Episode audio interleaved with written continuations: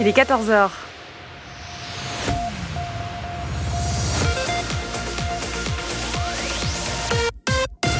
BX1 ⁇ Radio de Bruxelles.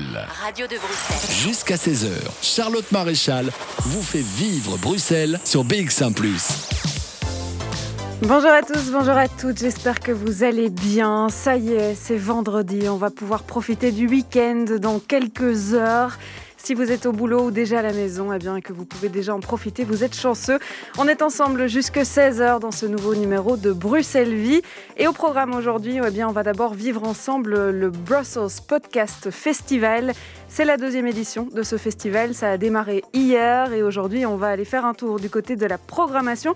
Ça se passe jusque dimanche 28 février. Alors, ça se passe en ligne. C'était censé se passer à l'atelier 210. On en parlera euh, notamment avec nos invités, mais aussi avec François Custers qui sera avec nous pour nous donner les détails de cette deuxième édition qui sera en ligne du coup.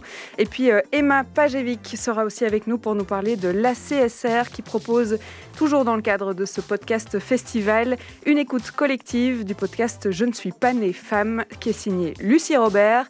Et puis enfin, euh, en deuxième partie, on va partir à la découverte d'un nouveau bar dans le cadre de l'opération ZUR. On prendra euh, la direction du quartier Sainte-Catherine avec le Darigmen et on vous fera euh, renaître euh, ce bar avec tous nos invités. On va faire tout ça en musique comme d'habitude dans Bruxelles Vie et ça va commencer tout de suite avec un morceau d'Alice Pa.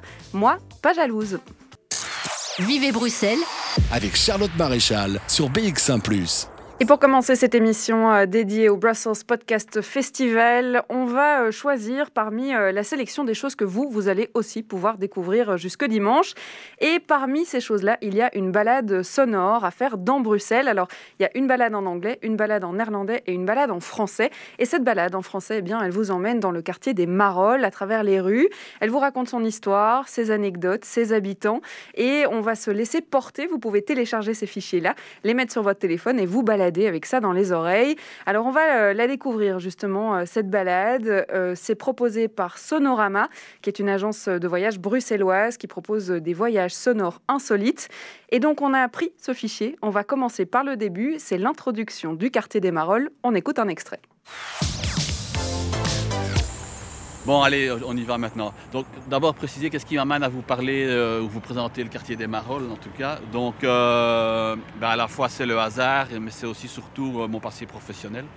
Donc, puisque je suis arrivé dans le quartier ici en 1983, le quartier des Marolles, pour m'occuper de deux outils essentiels, des outils de communication justement. C'était le journal Le Marollien rénové, donc j'ai été rédacteur en chef du journal pendant 20 ans, du journal de quartier, et puis ensuite c'était la radio libre, Radio Marolles. Et ce sont ces éléments-là qui m'ont permis notamment euh, d'acquérir progressivement toute une mémoire liée surtout à la façon dont les gens vivaient dans le quartier via une chronique euh, que je gérais qui s'appelait Gens de chez nous.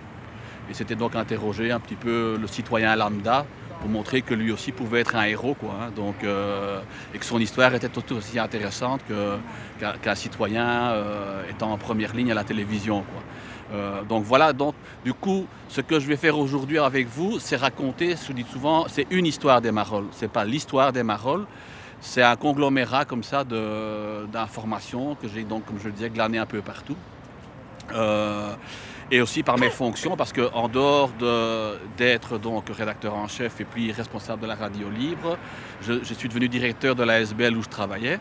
Et donc j'ai aussi tout euh, un discours autour de l'urbanisation de ce quartier, comment ça s'est produit, euh, et aussi comment se produit dans ce quartier-ci l'organisation finalement de la lutte contre la pauvreté, puisque, je vais vous le dire tout à l'heure, près de 50% de la population n'a pas de revenus liés au travail.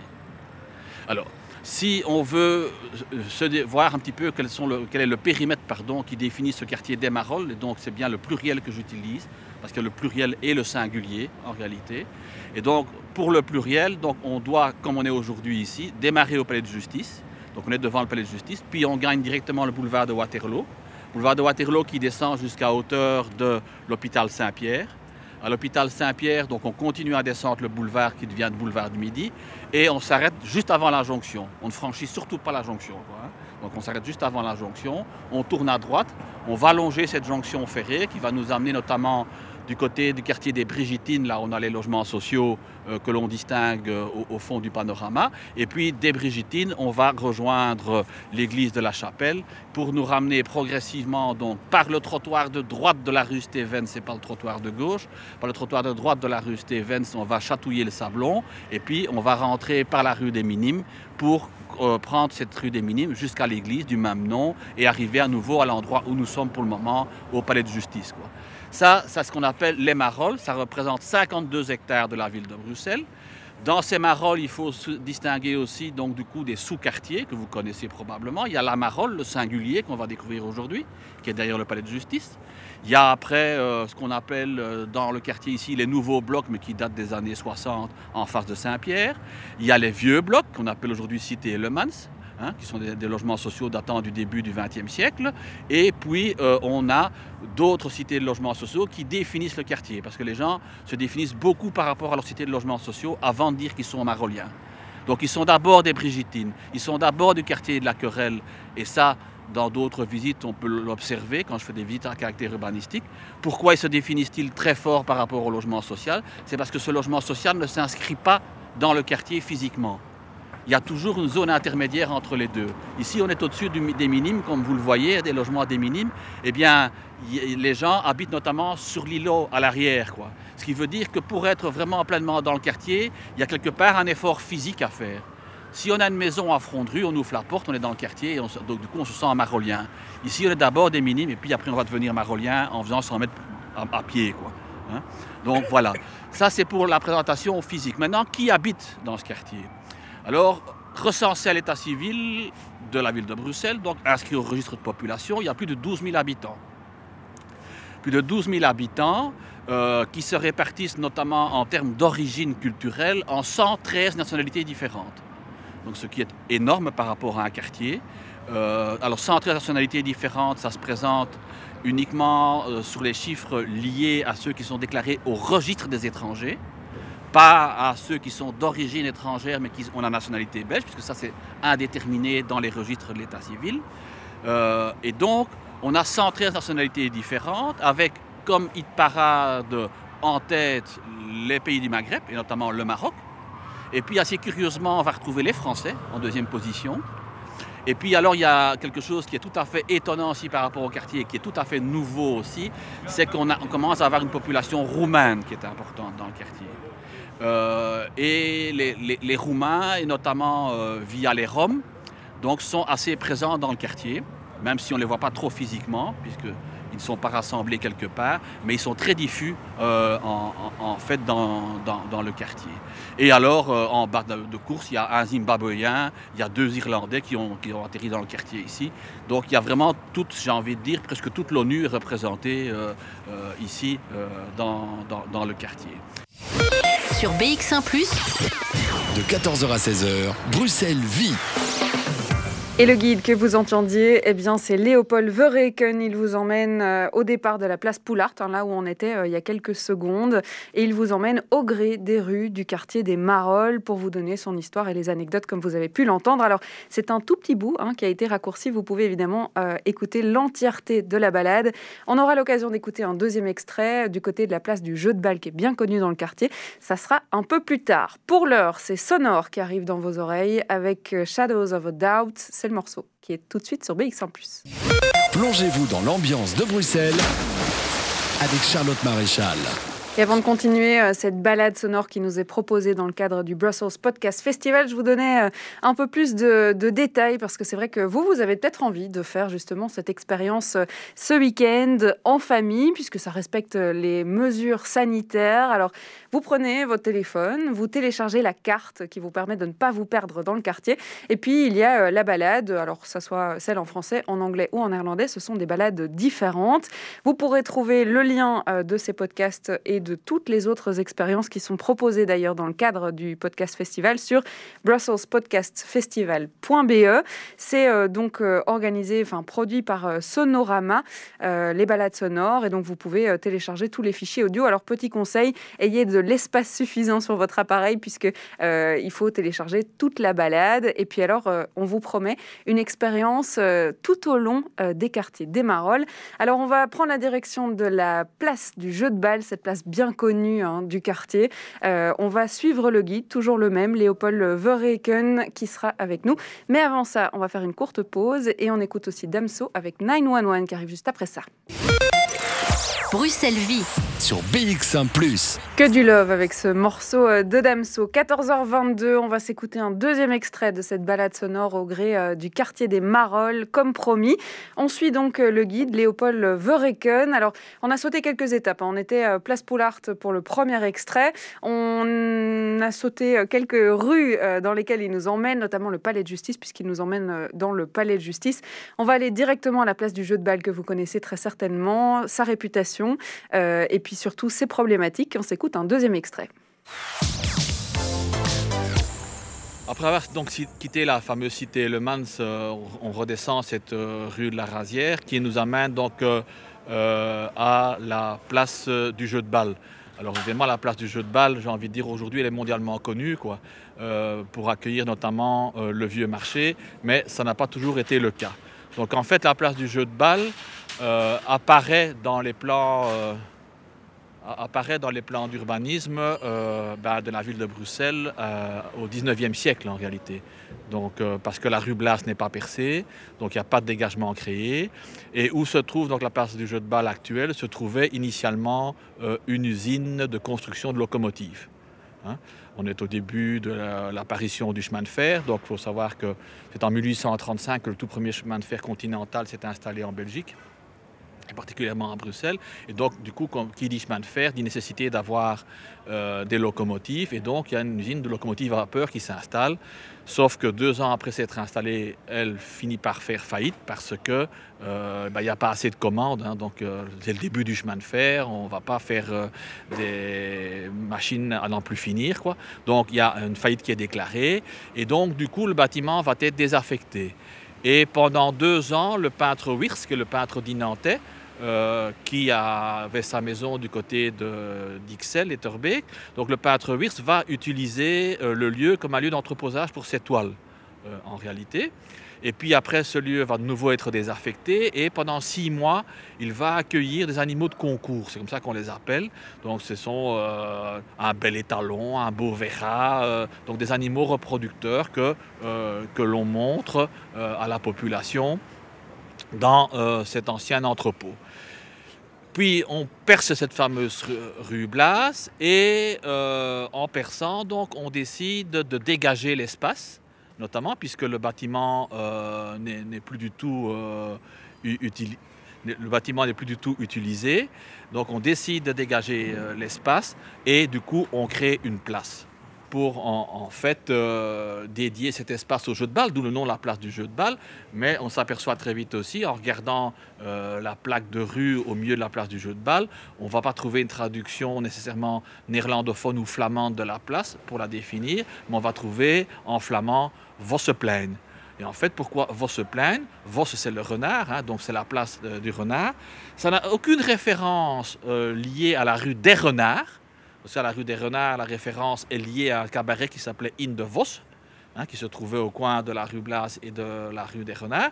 Mais ça s'appelle euh, Vosseplein, Renard, parce que l'usine de construction de locomotives s'appelait les usines Renard, avec un T à la fin et pas un D. Mais voilà, ça suffit de traduire ça par Vosseplein. Et en 1873, cette place va accueillir le vieux marché. Ce vieux marché était initialement à la place à naissance et même avant la place Saint-Saint, il se trouvait sur la Grande Place, à côté du marché aux fruits et légumes. C'est parce qu'être à côté du marché aux fruits et légumes, c'était pas très hygiénique qu'on a décidé donc le déplacement vers la place Saint-Naissance. Et puis, euh, de la place à naissance, à nouveau, là pour des raisons d'hygiène, et c'est surtout les riverains de la place qui euh, se sont manifestés en disant ben non, y a, ça attire des rats cette activité, il faut que ça dégage. Et donc, les échoppiers du vieux marché ont été priés de dégager la place pour venir s'installer ici euh, à la place du jeu de balle. Et ces échoppiers étaient même très mécontents vis-à-vis de la ville. Ils ont dit mais quoi?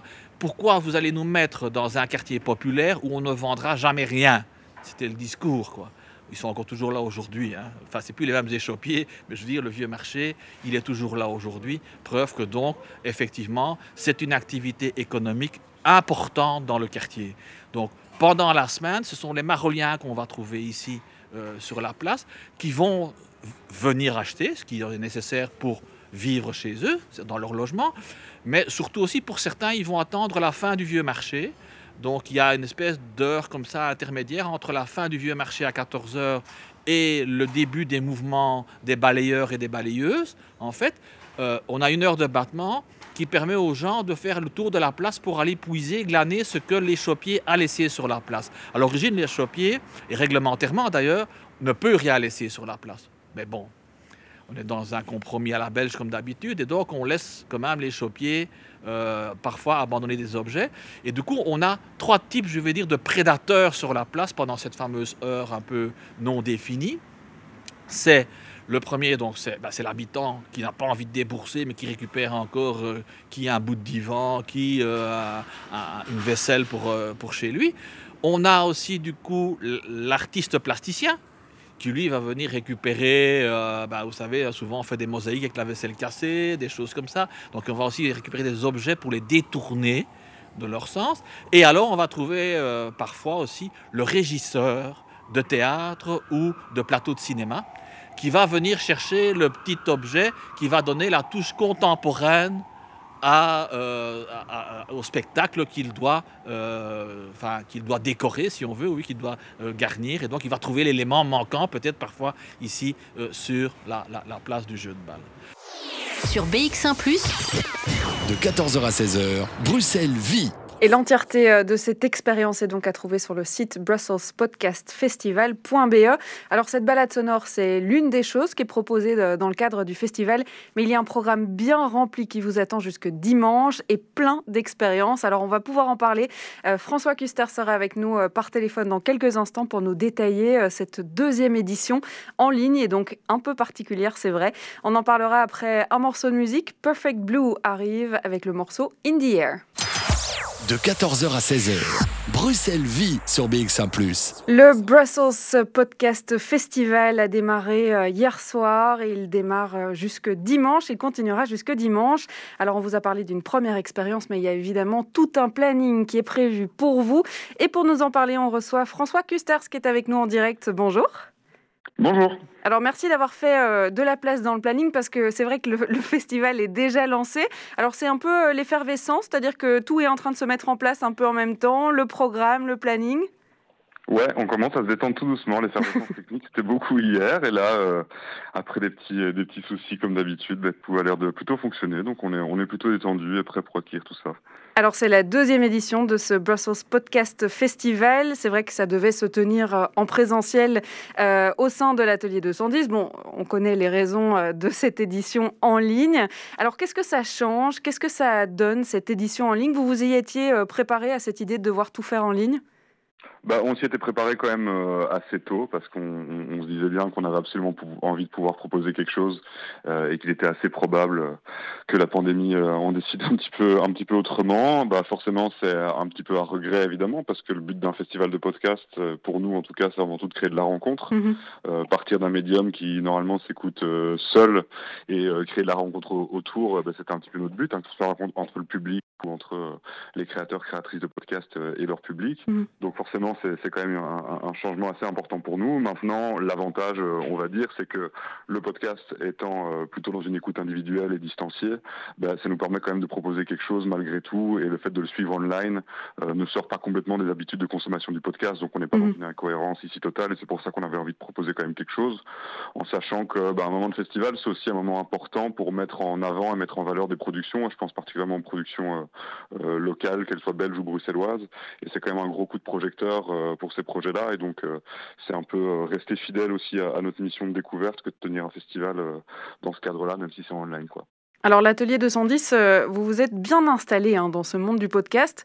J'ai un peu l'impression que le, Brussels Podcast Festival, c'est un peu la, finalité de plein de choses qui ont été organisées au fur et à mesure des années. Il y avait euh, les blowout sessions, il y a les blackout sessions. Donc vous disiez, hein, c'est l'intérêt de se rassembler autour d'une écoute qui habituellement est individuelle. Ici, on l'écoute tous ensemble. C'est un peu euh, comme ça la finalité, ou pas encore la finalité, mais en tout cas l'évolution de l'atelier 210 dans le monde du podcast?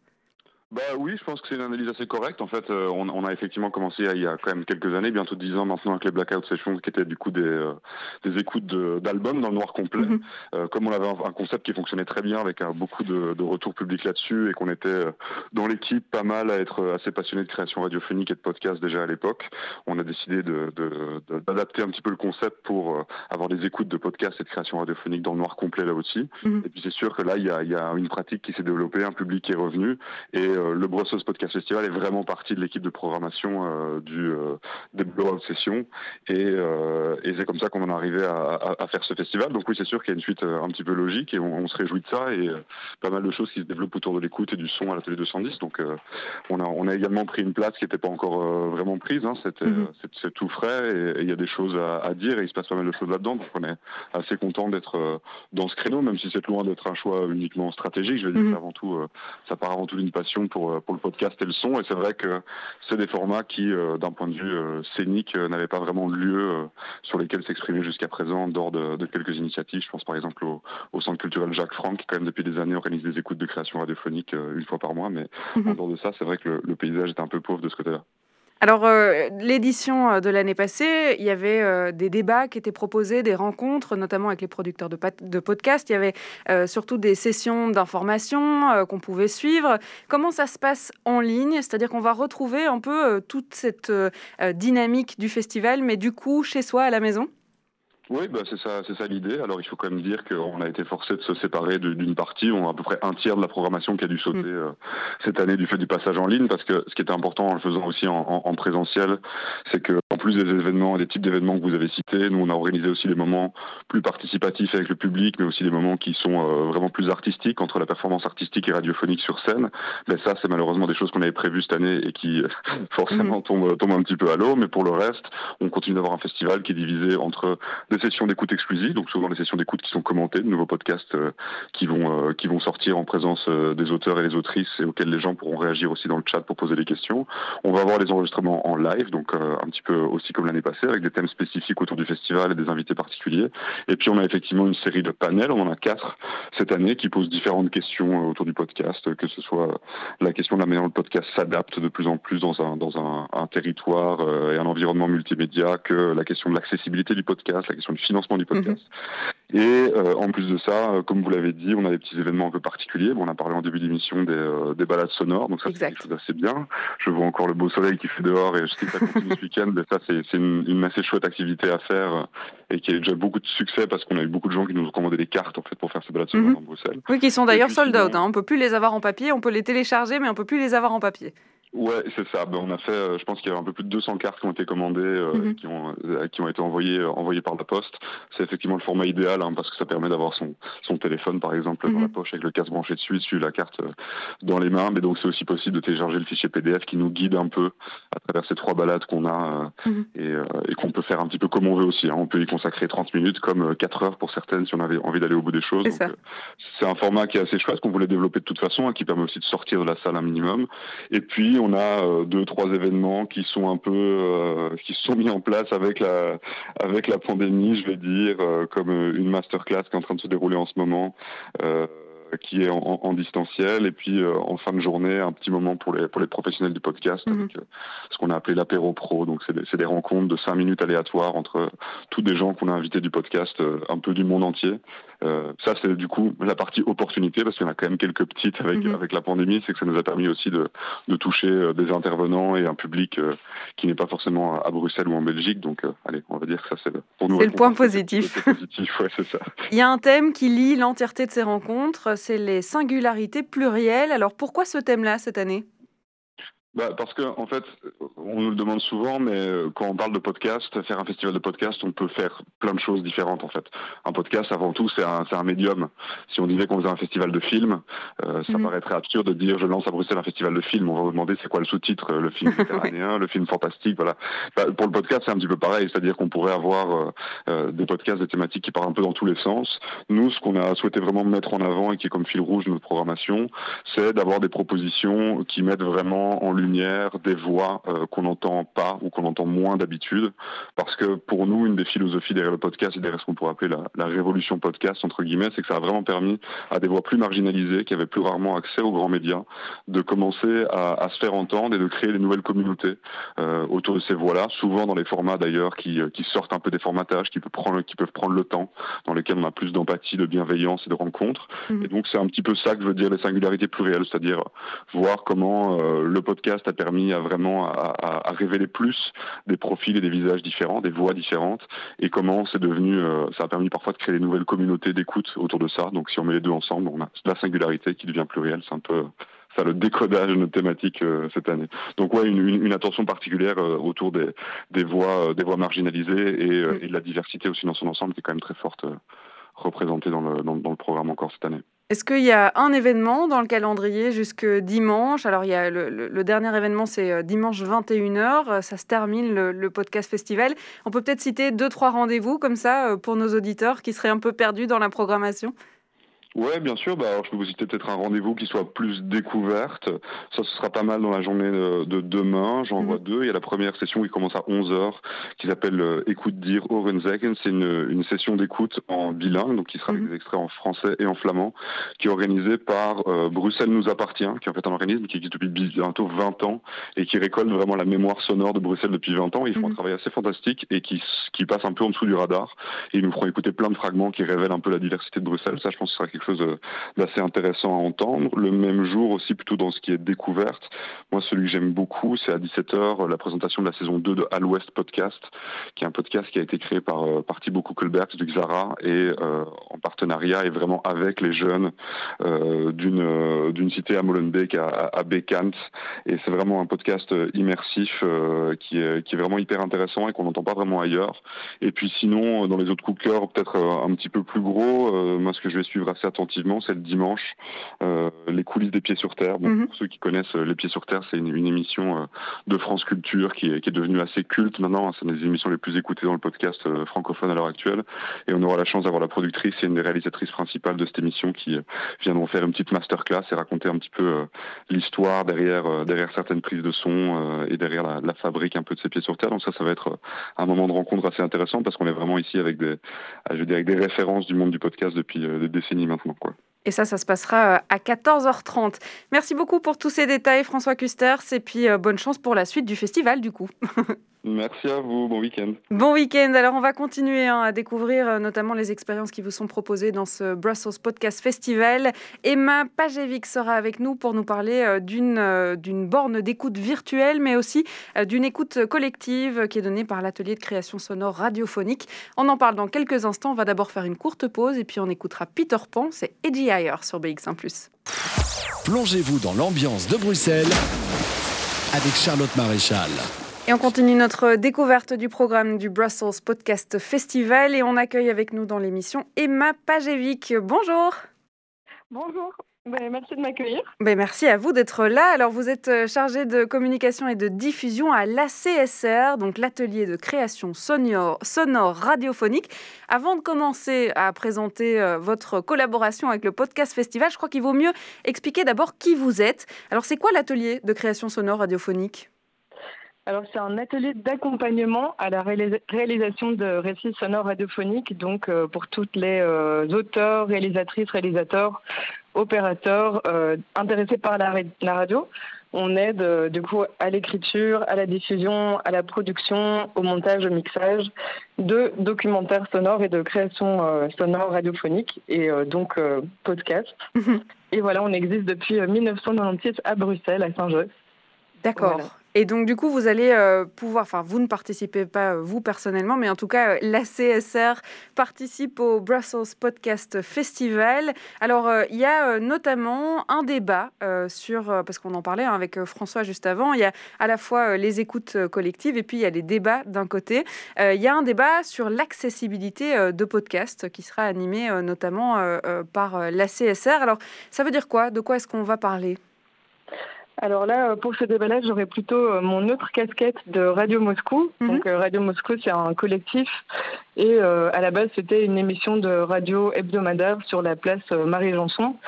Et dans ce débat, du coup, on verra, enfin, en tout cas, moi, je livrerai plutôt mon expérience radio slash podcast de, de, de ce qu'on a fait et du coup de comment on amène euh, le son euh, directement dans la rue, donc euh, pas besoin d'avoir internet ou ou de smartphone, on peut mhm. écouter directement en public dans la rue et voilà. Donc ça c'est plutôt avec Radio Moscou. Mais avec la CSR, on a aussi une borne d'écoute mhm. que normalement on devait amener au festival. Donc c'est un petit meuble rouge en bois avec des casques et ça, ça nous permet de, faire écouter des choses en dehors des murs, mhm. donc sans smartphone, sans rien, et d'aller directement dans, dans, les espaces euh, publics ou euh, presque publics, et euh, de faire écouter des choses. Mais cette année, du coup, forcément, on n'a pas pu sortir mhm. notre borne, mais on peut écouter la sélection en ligne, donc sur le site du Brussels Podcast Festival. Et voilà, du coup, c'est une sélection de documentaires sonores qu'on a accompagné avec euh, plusieurs récits de vie et des récits qu'on entend peu. Donc euh, des travailleuses du sexe, de personnes qui ont euh, un handicap. Mhm. voilà. Et, enfin voilà, je vous conseille de découvrir ça par vous-même. On ira découvrir ça sur le site. Alors, il y a encore euh, autre chose hein, qui est proposée, c'est l'écoute euh, d'un podcast en exclusivité. Ça se passera ce dimanche. C'est un podcast qui s'appelle Je ne suis pas née femme, qui a été réalisé par Lucie Robert. Alors, ça veut dire quoi Qu'il a été coproduit avec vous? Quel est le lien avec ce podcast? Alors nous, on accompagne, euh, donc ça veut dire qu'on a accompagné Lucie dans l'écriture, euh, on lui a conseillé euh, des personnes pour faire le montage et le mixage et on s'occupe de tout ce qui est diffusion et communication. Mhm. Et en fait, Lucie, elle a eu, enfin en fait, c'est une coproduction de Farago, donc une structure de production de documentaires création sonore et de la RTBF avec le soutien du FACRE, donc c'est le Fonds d'aide à la création radiophonique en Fédération Wallonie-Bruxelles. Et donc ça, euh, ce budget-là lui a permis, euh, entre autres, de réaliser euh, son documentaire avec la bourse Gulliver de la RTBF. Et voilà, nous, du coup, notre rôle, c'est vraiment l'accompagnement mhm. dans tout ce processus, dans les subsides, dans l'écriture, la réalisation, la diffusion. Et voilà, et du coup, oui, ce dimanche, la séance d'écoute, normalement, on en fait une par mois mhm. au Jacques Franck, souvent. Et là, forcément, avec euh, la pandémie, ben, on a, on a plus pu en faire. Mais voilà, du coup, on est euh, très impatiente de, de, pouvoir en refaire une, même si mhm. euh, ce sera virtuel. On aura toujours autant de plaisir. oui, bah oui, oui, oui c'est ça. Il faut juste avoir peut-être un casque si vous en avez un et des bonnes enceintes et mhm. voilà, puis bien s'installer pour écouter. Mais voilà, du coup, c'est un long format, donc 52 minutes. C'est vraiment une histoire dans laquelle on rentre. C'est pas euh, des, courts formats, mais mhm. voilà, elle nous invite en tout cas à euh, se plonger dans ces questionnements, ces réflexions qu'elle a eues euh, au fil des années. voilà, parce que Lucie est une personne intersexe, une mhm. femme intersexe même, et du coup, elle a posé par écrit toutes ces, tous ces questionnements depuis ses 17 ans. Donc, quand elle a appris qu'elle était atteinte d'un syndrome, mhm. le MRKH, et voilà, du coup, elle nous emmène dans, dans son cheminement voilà, de réflexion. Et puisqu'on a de la chance dans l'émission, on a la, chance d'avoir en exclusivité un, tout petit bout pour vous plonger dans l'ambiance. Alors vous l'avez dit, c'est un format long. Hein. Le but est de vous renvoyer vers la session d'écoute collective qui se passera euh, dimanche. On va écouter un très court extrait pour que vous ayez euh, une idée de ce qui vous attend euh, lors de cette écoute. Emma, on l'écoute ensemble et on se retrouve après. Internet n'existait pas. Je me croyais seule au monde à avoir ça. J'avais peur qu'on ait pitié de moi, qu'on me prenne pour un monstre. Alors j'ai gardé ça pour moi.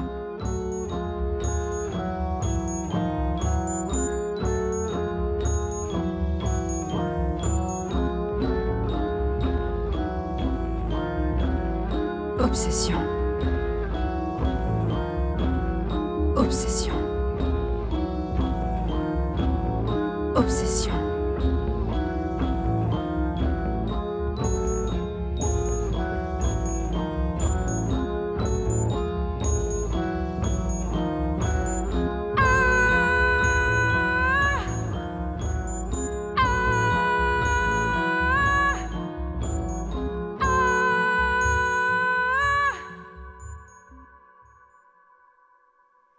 Voilà, donc le podcast, il est euh, effectivement euh, réalisé, euh, dans le, enfin, accompagné par la CSR, mais il raconte bien l'histoire de Lucie Robert. C'est donc son histoire personnelle. En fait, elle fait son bilan de sa propre expérience et sur base de ses journaux, ou en tout cas de ses écrits, elle va raconter cette fois-ci en podcast toute son histoire. Oui, voilà, c'est ça. Et euh, du coup, de manière poétique aussi, en musique. Et euh, voilà, du coup, je pense en tout cas que c'est intéressant et surtout important d'entendre les paroles des personnes intersexes qui sont du coup euh, directement concernées par ça. Et parce que j'ai l'impression, surtout en ce moment dans les médias un peu mainstream, on en parle beaucoup, mais sans donner vraiment la parole aux personnes concernées. Mm-hmm. Donc voilà. Et je trouve que c'est aussi une, belle manière poétique et politique de de rentrer dans son récit de vie et de comprendre du coup ce qu'elle euh, ce qu'elle traverse et ce qu'elle a traversé. Alors ça se passe comment euh, concrètement? Ça veut dire qu'on on rejoint euh, le, la room d'écoute à 17h30 dimanche, c'est ça? Oui, voilà, c'est ça. Du coup, il y aura une petite introduction, une présentation de Lucie et de Claire Gatineau, qui est du coup la productrice de mhm. Farago. Et ensuite, on écoutera euh, le documentaire et puis il y aura un moment de questions-réponses euh, avec Lucie. Donc, si vous voulez lui poser des questions ou juste euh, lui faire des retours sur ce que vous avez entendu, eh bien, bienvenue sur le chat. bienvenue sur le chat. Alors, c'est vrai que c'est une expérience un peu particulière hein, puisque tout est virtuel, tout sera à distance, mais ça ne retirera pas le plaisir juste d'écouter et de découvrir des histoires qu'on nous raconte. Merci beaucoup, Emma Pajevic, d'avoir été avec nous. Ben, merci à vous et bonne journée. Bonne journée à vous aussi. À dimanche exactement. On se donnera rendez-vous à 17h30 pour l'écoute de ce, de ce podcast Je ne suis pas née femme. Et il y en a d'autres hein, dans la programmation. N'hésitez pas à aller voir sur le site euh, du festival Brussels Podcast Festival.be. Vous aurez certainement quelque chose qui vous plaît jusque dimanche. Avant de passer à la suite euh, de cette deuxième partie d'émission hein, de Bruxelles Vie et de parler de l'opération ZUR et des cafés bruxellois, je vous propose d'écouter un titre de stéréoclip All Over Magic.